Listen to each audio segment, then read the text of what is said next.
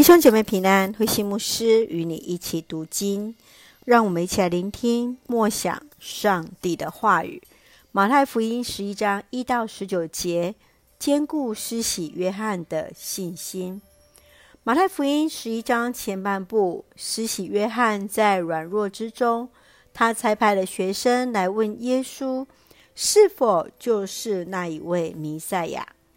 耶稣除了肯定约翰的使命与服事，他更让约翰明白，那以赛亚所预言的那一位已经成就了。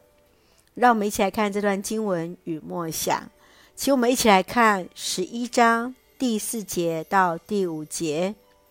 你们回去，把你们所听到、所看到的报告约翰，就是失明的看见。跛脚的行走，麻风的得洁净，耳聋的听见，死人复活，穷人听到福音。当施洗约翰在监狱当中疑惑耶稣的身份时，是因为与他或是一般的犹太人所预期的弥赛亚不太一样。他们所期待的原是那带领军队来面对仇敌的君王。然而，耶稣只有告诉约翰的学生，去论到他所做的工作，就是使那失明的看见，使那跛脚的行走。耶稣要让他认识的耶稣，是那不仅仅去关心人与上帝的关系，更看见人的软弱，他愿意来帮助。并且来解决他们的困难。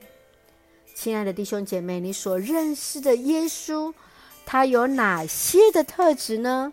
你会如何与人分享你所认识的耶稣啊？让我们一起用十一章十五节作为我们的金句，有耳的都听吧。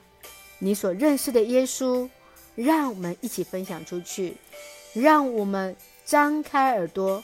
来听见，也一起来见证，一起用这段经文来祷告。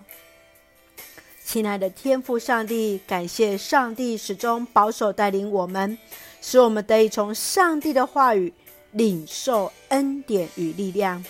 我们渴望更多认识你，深知你不仅期待我们与上帝有更亲密的关系。你更看见我们的需要与软弱，求主坚固，求主帮助。